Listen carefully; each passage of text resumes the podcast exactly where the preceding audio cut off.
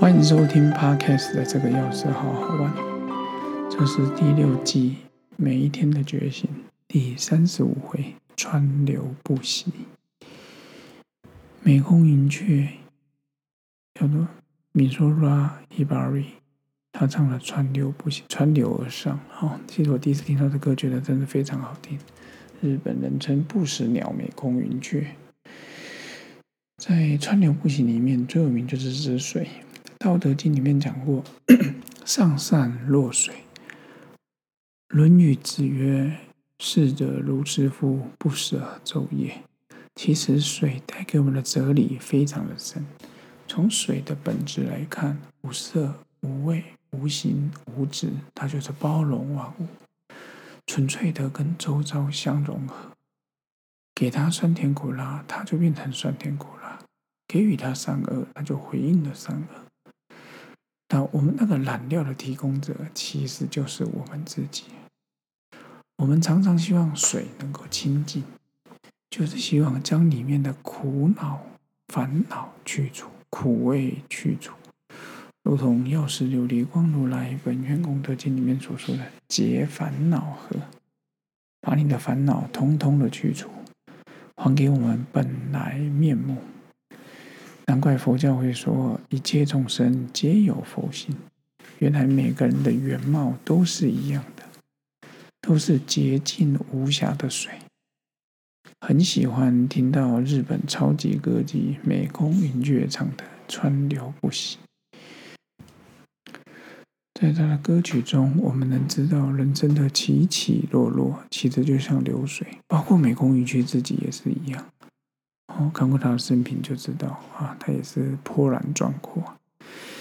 其实有高有低，溪流旁边的山谷，春夏秋冬四季更迭，不就是我们人生的最佳写照吗？春意盎然，百花争鸣，各显娇艳；夏日酷暑，艳阳高照，挥汗如雨。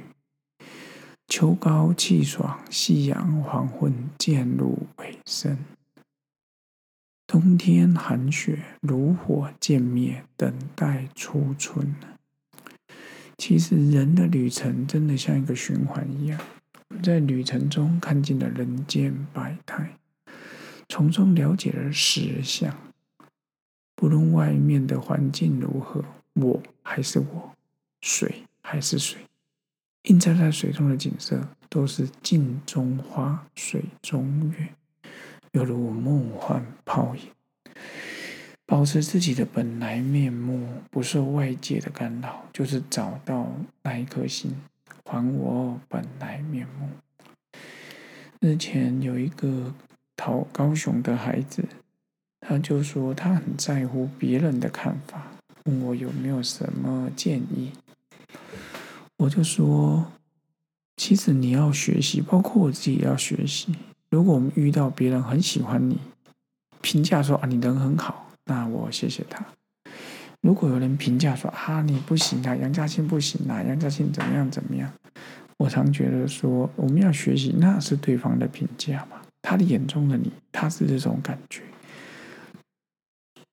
有些人连自己都没办法完全清楚的明白。更遑论去评断别人，所以今天讲的川流不息，我们像水的本质一样，水可以千变万化，所以你要喂养给我们自己什么？健康的运动，均衡的饮食，正向的思考，亦或是动不动发脾气，动不动抓狂，动不动翻桌。其实，你喂养了自己什么，显而外的就是那个容貌。所以有时候我常常会觉得说，有些人长得蛮好看的，但是气质就是不对；有些人长得蛮帅的，但是你就觉得不是很正派。所以今天跟各位分享的川流不息，更想讲的是上善若水。也期待各位努力把自己最纯净的一面表现出来。他人的风雨，他强由他强，明月照大缸。他恨由他恨，哎，反正都不怕。记得保持上升落水，我们就是跟随学习，我们就可以获得非常不一样的人生体悟。也谢谢各位好朋友支持了一百三十五集的这个钥匙，好好玩。在这边也祝福各位气血充盈，能量充满。OK，咱们下次见喽，拜拜。